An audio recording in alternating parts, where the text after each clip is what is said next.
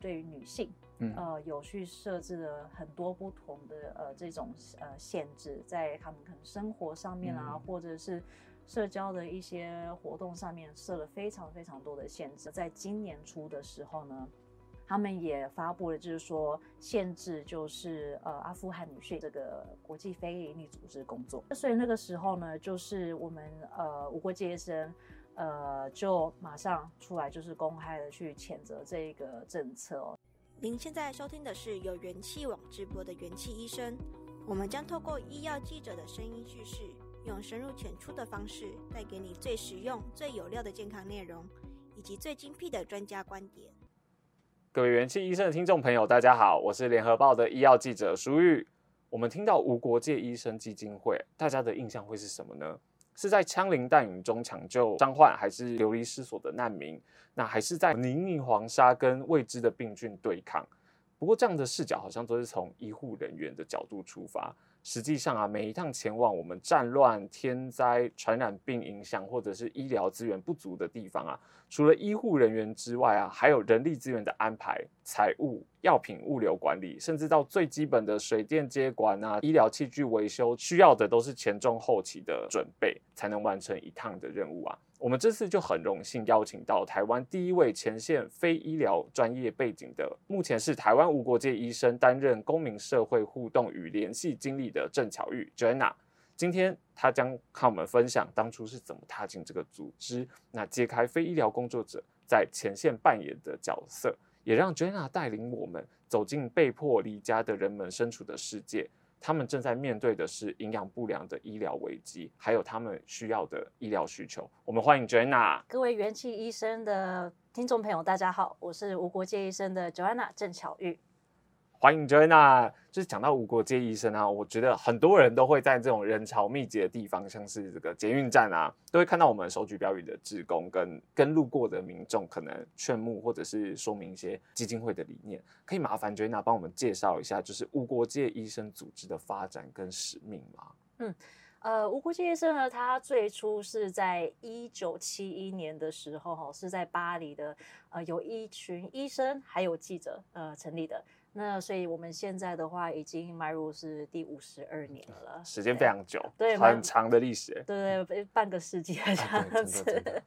对，那呃，我们在呃成立这个组织呢，主要的宗旨就是说，我们希望对于呃处在于比如说武装冲突啦、呃天灾，或是呃受到呃流行病、传染病、疫情，那还有就是一群遭到就是医疗体系。排拒在外的这些人群哦，提供这个医疗的服务。那他通常呢，在一些灾难的或是危机的状况下，那这些人群呃会受到的影响会是更大的。那也、嗯、也就代表说，他们这个医疗的需求，它呃会是更多，然后呃他们的这个脆弱的处境的状况会增加他们的医疗需求。嗯、呃，我们在台湾的话呢，是呃二零一六年的时候成立办事处，嗯、这样子。那在二零一九年的时候，就是正式成立这个基金会。那我们在台湾的话，主要就是有这个呃四大的这个目的。那第一个就是希望透过呃不同的方式，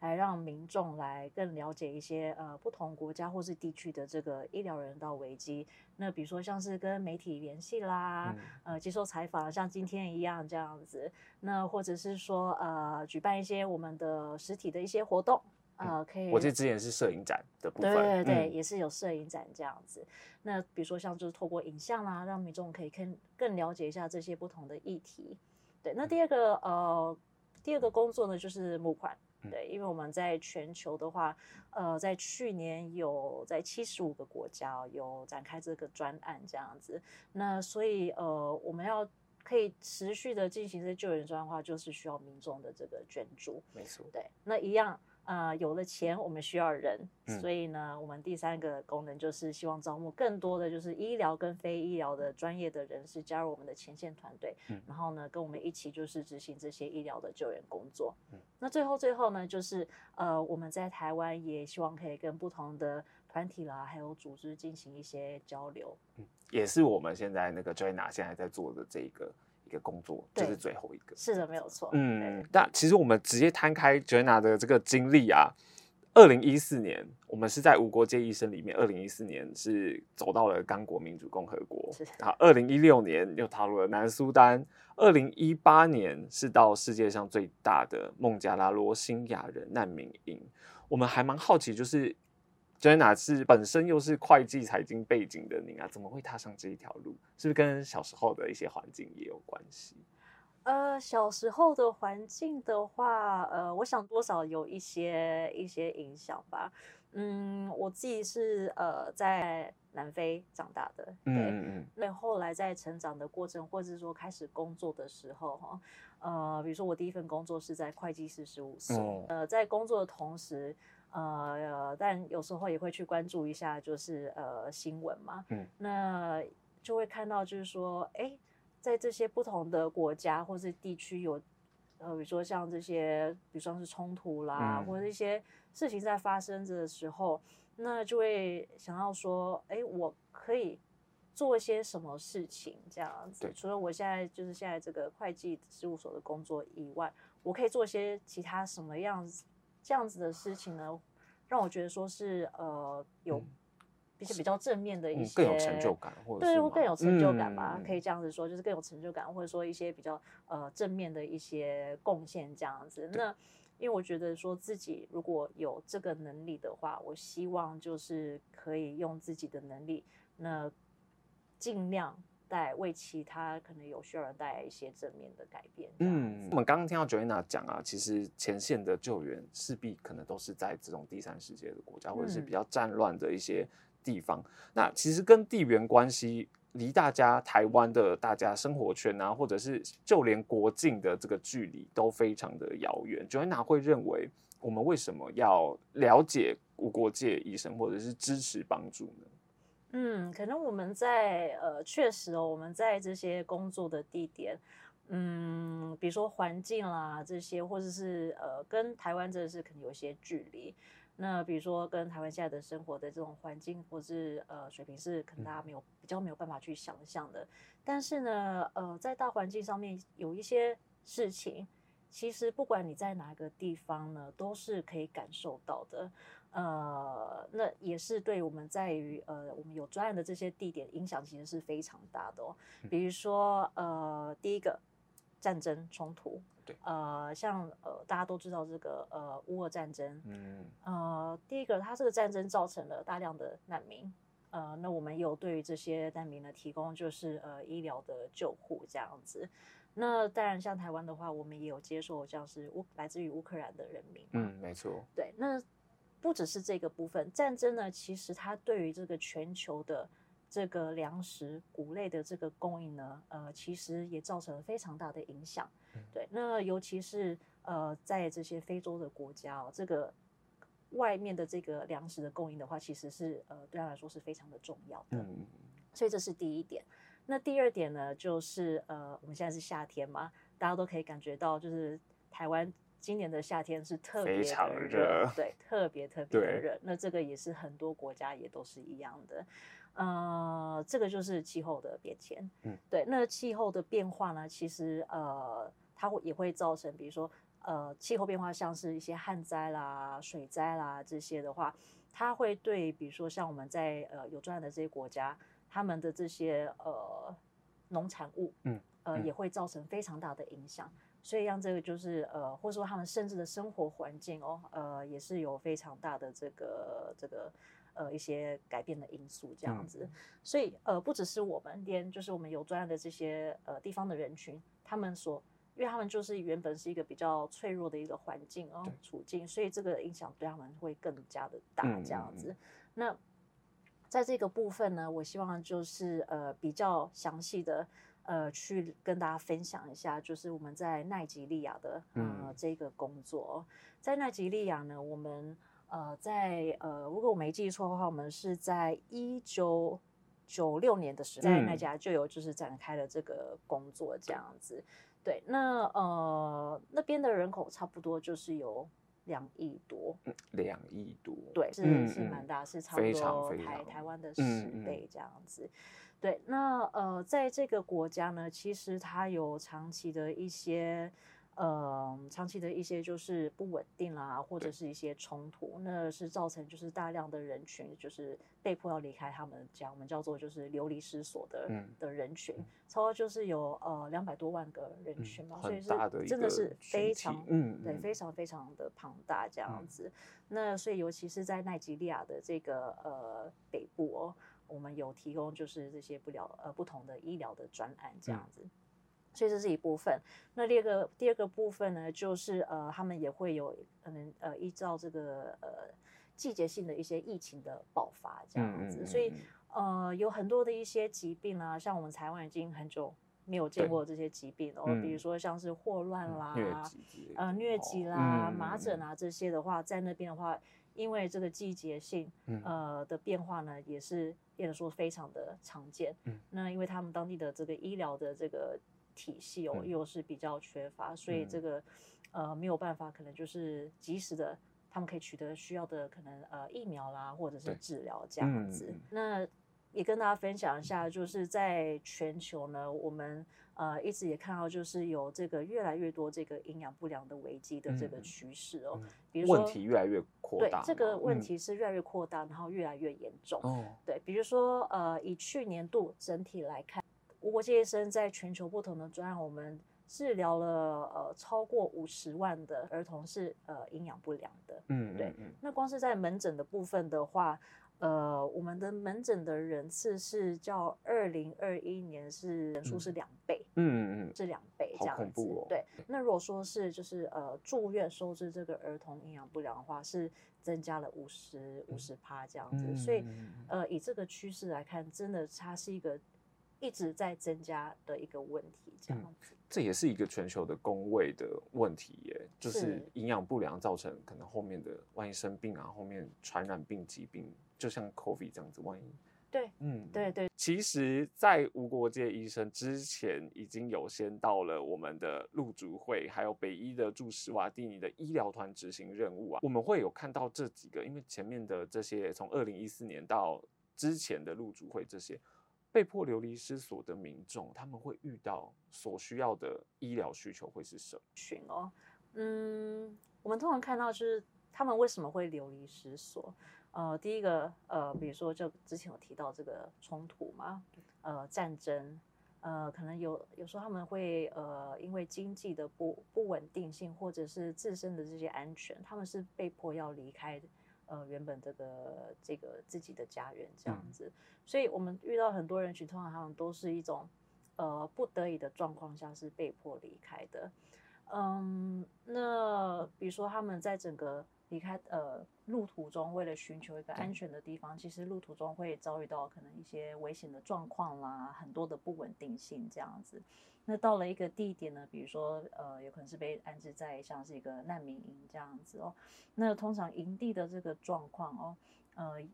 尤其这个环境的卫生也并不是特别的好。嗯，对。那呃，不同的一些资源啊，或者是物资的供应呢，也都是呃，必须可能要大多都是仰赖就是外面的援助这样子。那回到这个环境的部分哦，因为环境呃卫生的话没有特别的好，我们呃团队在整体上也观察到，就是说难民的这个死亡率也是特别的高，嗯、这样子。在医疗的部分呢，我们通常会提供呃第一个像是比如说呃一些门诊服务啦，这样子，对于一些传染或者是非传染病的这个呃治疗。那预防的部分呢，我们也会做一些疫苗的接种啊、呃。另外一个部分就是呃，我们会提供必要的话，提供像是呃手术啦，嗯、然后妇产科的这个呃照护这样子。还有一个部分呢，就是我们可能通常一般看不到，就是我们会提供这个心理健康。呃，这个辅导或者是心理健康的这相关的，这个也很重要，这个是非常重要的。嗯、对，那呃还有非医疗相关的话呢，就是要提到这个环境的卫生，我们通常会做一些水利卫生相关的工作。嗯，那举个例子，就是我去过的孟加呃的这个难民营哦，呃这个例子来说呢，呃这个营地就是在当初成立的时候，它的环境不是呃。非常的恶劣哦，嗯、那初期是没有水的，所以我们的团队比如说会呃用这个卡车把水运进去，这样子。那后比较后期的时候呢，我们会去建立水井啊这些，对，那所以这个去尽量去改善他们这个。环境的卫生，然后有干净的水可以去取得。呃，在营地里面呢，我们目前有十个诊所跟医院，嗯，对，有展开这个工作，不管是门诊也好啦，或者就是手术手术啊，对，或者是帮忙接生啊，这些我们都有在提供。嗯，了解。而且刚刚讲到水利啊，还有一些其实我们我真的觉得就很像公卫的相关的议题，因为。没有这些做好的话，势必传染病或者是疾病都会在蔓延这样子。那如果是非医疗工作人员，该如何去协助？那会不会也要一些基础的医疗相关的一些知识？嗯，对，非医疗工作人员的这个呃角色真的是对我们团队来说真的是非常的重要。嗯嗯、那呃，特别就是对于水利卫生这个部分，呃，水利工程。呃，其实他们的这个角色，呃，比如说像是在这个难民营地，他们是非常重要的。对，对，因为刚刚提到就是说，呃，比如说他们就是会对于这些难民提供就是干净的水啊，比如说卡车也好啦，嗯、或者是建立水井啊之外。呃，还有很多其他的工程，比如说我们会去建立厕所。嗯，哦，厕所也要自己盖一个这样子。是是，因为他这个难民地，他其实原本就是什么都没有嘛。没错。所以他这个营地啦，呃，所有的设施这些建设都是由呃外面的组织去建立起来的。那像我国接生，我们就是专注在这个呃医疗的部分嘛。那医疗部分的话，当然就是环境卫生，就是呃。也是一部分很重要的一部分，对，这个是最重要的一部分了。所以就是有厕所这一块这样子。那厕所的话，当然有一定的规格，嗯，呃，要怎么去建立，在什么地方啊，然后要多深啊，这些的都要去规划好。嗯，还有包含这些呃污水或者是废气，怎么处理嘛？对对，污水的处理，嗯、因为你一个生活或者是甚至我们医疗院所这个环境，你有这些污水，你没有办法去把它。排掉的话，那一样它就是很容易会造成一些疾病的呃传染。嗯，没错，没错，没错。嗯，所以是很重要的。对，因为大家真的不要忘记，我们现在的任务的地点都是在可能是战乱，或者是天灾，或者是短期或长期医疗资源匮乏的地方啊。因为我们现在可能是在都市里面，只要走到医院。就会记得说这些哦，就是医疗人员的机机械的检查、执行医疗行为，就非常的习以为常，或者觉得很很稀松平常的事情这样子。这些其实都需要人力也要来维修。我们这非医疗工作人员就是在做这样子，可能水电啊，或者是协助。嗯，对对，我们呃非医疗人员的比例。呃，其实目前在组织的话是呃超过一半，嗯，超过一半了，超过一半这样子，嗯、所以大家常常会想说，哦，无国界医生应该就是只有就是医护人员，但是其实真的就是这些非医疗的的人员呢，对我们来说是非常的重要的，因为大家可以想象，就是如果说我们一个医院或诊所，呃，只有医生或是护理师的话。嗯呃，比如说呃，这些电的供应怎么办啦？嗯、那一样就是水啦，嗯、然后机器的维修啦、嗯、这些的。那呃，还有一个角色非常的重要，呃，就是我们的供应链，嗯，没错、呃、的的专家这样子。嗯、那呃，举个一个比较实际的例子哦。就是刚刚有提到，就是奈及利亚嘛，嗯、我们呃会做的一个工作之一呢，就是做这个疫苗接种，嗯，会预防一些疾病的这个传染哦。那比如说在奈及利亚这个地方呢，呃，这个供应链，尤其是冷链的专家，嗯、对我们 COVID 的疫苗，大家应该都会知道那些要怎么保存啊，那些该怎么办？对，是没有错。嗯、所以这个部分我们就需要专家呃来去帮协助我们完成这个，就是。呃，从可能疫苗原本采购的地点，然后运送到可能我们的诊所，到当地，对对，然后最终就是可以帮我们的呃病患去接种这个疫苗嘛。所以这个过程其实非常复杂。比如说，呃，我们这些疫苗是从其他国家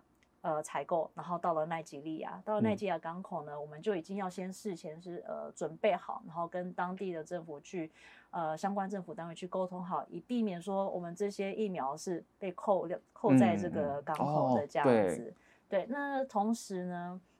呃，取得这些疫苗之后，应该是麻疹吧？对，它这个麻疹的疫苗，它是需要一个特别的温度。如果我没记错的话，嗯、是在二到八度之间。嗯，哦，这个很考验那个冷链的东西。对对，嗯、而且在奈及利亚的话呢，其实他们这个温度是可以到达四十度以上。嗯，对没错，没怎么保存。对，没有错。所以呢，在整个过程，比如说我们要安排什么样子的交通，然后呃，在运送的过程要。尽量去保持这个温度，才不会导致说我们的疫苗就是到时候是失效的这样子。嗯，我们还有另外一个也有查到，出任务的地点都是内战的一些国家嘛，所以无国界医生组织可能出任务之前要有一组工作人员是要到当地，可能是斡旋他们各方派系这样子。所以非常好奇，我们这个工作又要如何执行？会不会有谈判破裂的时候啊？啊，呃，对，就是其实呢，嗯。我们在任何一个地方要就是开始一个专案之前，我们一定会呃到当地，那呃跟可能政府的单位也好啦，或者是他们可能呃当地的这个社群的这个或社区的这个领导者，或者是呃其他的派系，我们都会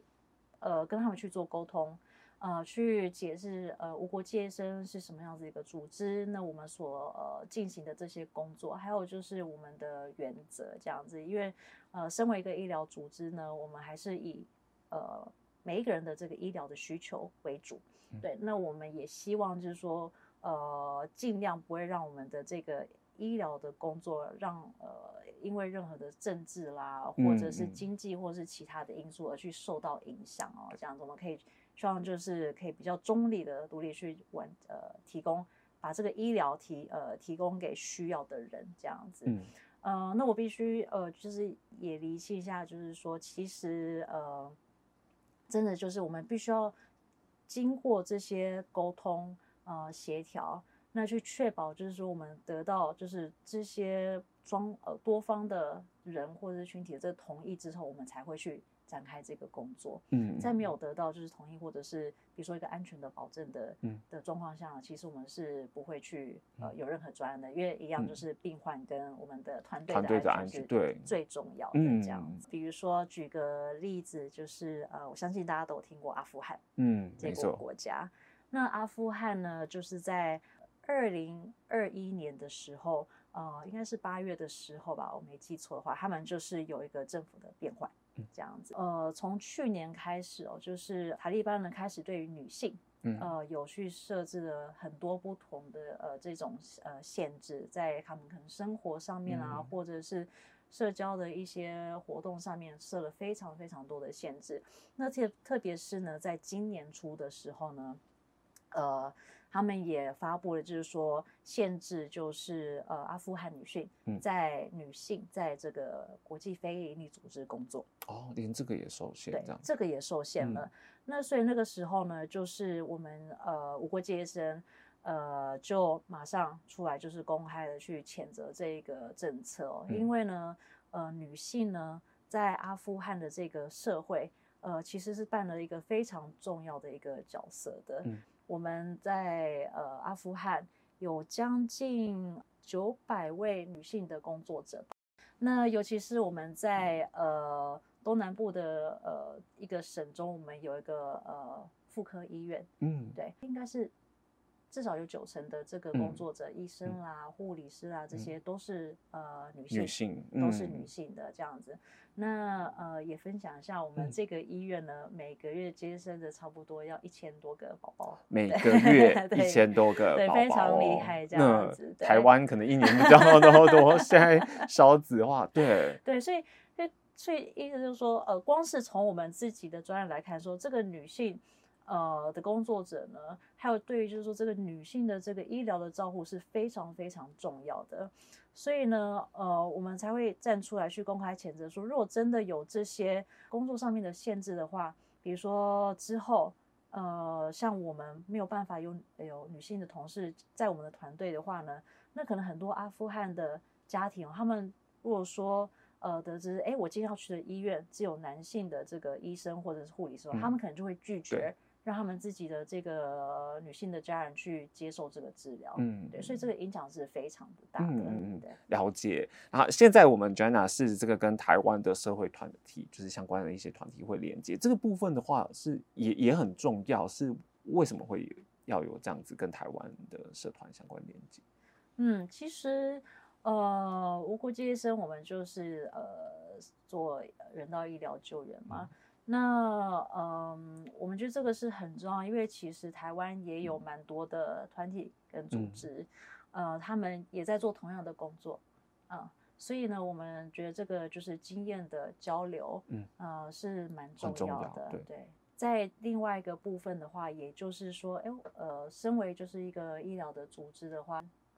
在不同的地区，就是除了就是冲突地区啦、天灾啦这些话。我们也会去关注到，就是呃，可能比较怎么讲，被边缘化这些呃群体吧，嗯、像这些人群这样子，所以我们也在呃呃看，就是说台湾这些的。可能有一些比较被变化的人群的这个一些状况，嗯、比如他们的医疗的资源的取得也是需要受到照顾。对对对，嗯、那我们也会跟这些不同的组织来去做接触，也是了解一下他们就是呃这些呃工作的状况这样子。嗯、目前是经验分享，真的是一个很重要联系这样子。嗯，因为历经这样子多年下来的，不管是前线到我们现在这样子的一个。作业啊，Joanna 会觉得说，对于自己的人生会不会有什么样子的不同看法？那看世界的角度会不会也有不一样的？哦，有哎、欸，其实就是真的改变蛮大。嗯、我觉得其中一个，嗯，应该是对自己的一个观点的改变吧。那呃，我觉得在加入就是无国界医生之前，那这也是一个很长的一个学习的路哦，就是会觉得说，哎，我可能在这个工作上。嗯，我应该就是要知道，呃，就是要对自己的专业或者是能力，就是要知道要做什么这样子。嗯、那可能就是对于一些不确定的那个状况，或者是自己不知道的那种状况的时候，有时候态度会之前会态度会比较就就是你要硬撑这样的。嗯、我我知道自己在讲什么这样的感觉，嗯、对。但是其实呃。就是跟在加入国际医生之后呢，因为我们真的就是，呃，尤其是在前线嘛，去这些呃不同的地方跟国家，你所遇到的这个状况，它是很常是会做会变化的。嗯，对。那呃也会跟很多不同来自不同国家的人呃来去一起工作，然后沟通。嗯、那所以呢，其实到最后呃自己学习到的最重要就是说，其实呃当然你。有一定的这个专业知识是很重要，但是更重要就是说，你怎么可以，你要怎么可以，就是比较开放的去接受不同的一些想法，嗯嗯、想法嗯、对，或者甚至是说呢，呃，你就是呃，也要承认说，OK，自己是也是会有错误的时候，嗯嗯，对对，也是有错误的时候的这样子，那没关系，因为大家就是互相支持，嗯、对，那呃，大家是互相学习这样子，嗯、对。然后一起就是有个共同的目标，嗯，就是把它去完成这样子。嗯、我觉得这对我来说是一个很大一个观点的转变，就是说我不一定就是一定要什么都是知道的这样子。而且我们是一个团队的这种概念，完成的是一个大家要前往的目标这样子。对对然后它就是永远都是一个就是在学习的一个过程。嗯，可能就算我今天去了，已经去了三个任务哦。我觉得到了下个任务呢，我就还是以说全部都重新来，对对，就是全部，因为它真的就是可能状况，对状况都不一样的，嗯嗯嗯，对，我觉得这是一部分啊。然后另外一个部分就是比较实际面，就是呃，我以前很爱买东西，用购物来那个生活太累，对，或者去购呃，就是去逛街啦这样子的。但是现在就会觉得，哎，嗯，就是看自己的物品，就觉得哎，其实。呃，有一些最基本的东西，我就觉得哎，已经很足够了。我觉得心灵富足了，什么都对。嗯嗯，对对对嗯对，应应该是。这应该也是一个很大的成就感，所以才会 让你有这样子的一个对于这份工作啊，甚至对于整个人生观自己都会改变。嗯，对，我觉得就是都要改。看的那个观点改变的蛮多的，嗯嗯嗯嗯，所以我们听完这一集真的是热血沸腾啊，有血有泪的这个故事啊，我自己也都很想要参加。欢迎。那最后是哎、欸，不过我们是不是有一些条件，是不是要跟大家听众朋友们说，医疗人员或者是非医疗人员啊，那怎么管道加入，还有怎么募集？嗯，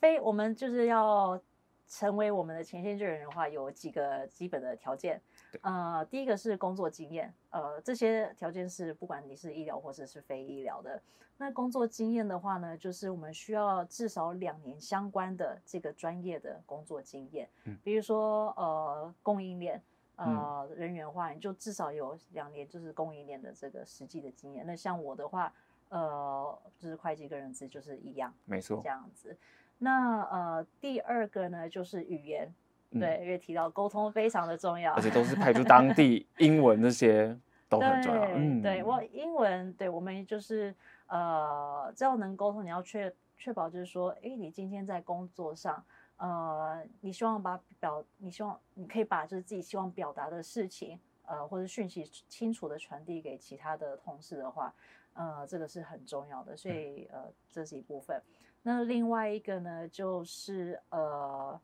人力的管理吧，呃，或者是领导的部分哦，嗯、就是因为通常我们拍到这个专案的时候呢，呃，你不只是要去执行呃你的技术上面的这个工作，嗯、通常你呃我们会让你去带领一个团队这样子，呃，所以如果有一些就是人力或者是团队管理的经验的话是非常好，当然一样就是不需要到嗯。最就是非常有经验这样子，嗯、因为我们还是会去提供这相关的这个训练嘛，对，对嗯。呃，这是一部分，然后再来呢，就是时间。嗯，时间，时间很重要，因为呃，以医疗人员来看的话，医疗人员通常如果是非非外科系的，呃，这个任务期间至少就是六个月。嗯，最短就是六个月。对，最短就是六个月。嗯、那外科系的话呢，可以比较短一些，就是、嗯、呃，有可能就是到。六个星期，嗯、呃，或者甚至是到、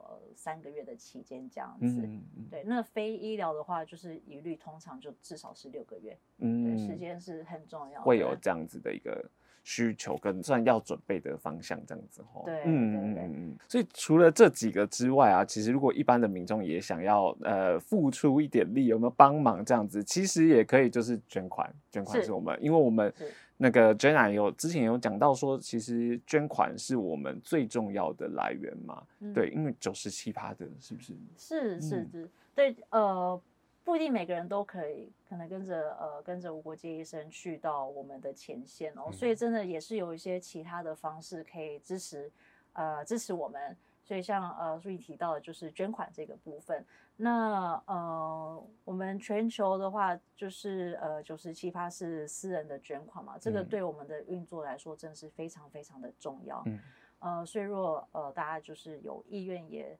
呃了解我们组织的运作，有意愿支持的话，这捐款是一个很好的方式。嗯。那另外一个就是呃，因为我们希望就是。透过不同的平台，像我们有脸书的专业啦，然后也有就是 IG 啦，还有呃这个 YouTube，嗯，呃我们都有存在着这样子。透过这样子的分享，嗯、我们希望可以更多人的呃更多人知道跟关注。嗯，所以关注跟我们分享，其实就是已经大帮了一个很大的力这样子。是，对。那我们再次感谢 Jenna 精彩的分享。那我们元气医生，我们下次再见，拜拜，拜拜。感谢各位收听。如果喜欢这集内容，您可以在元气网医生频道重听本集节目，并阅读精彩报道。也记得订阅我们，留下好评，或是留言告诉我们您的想法。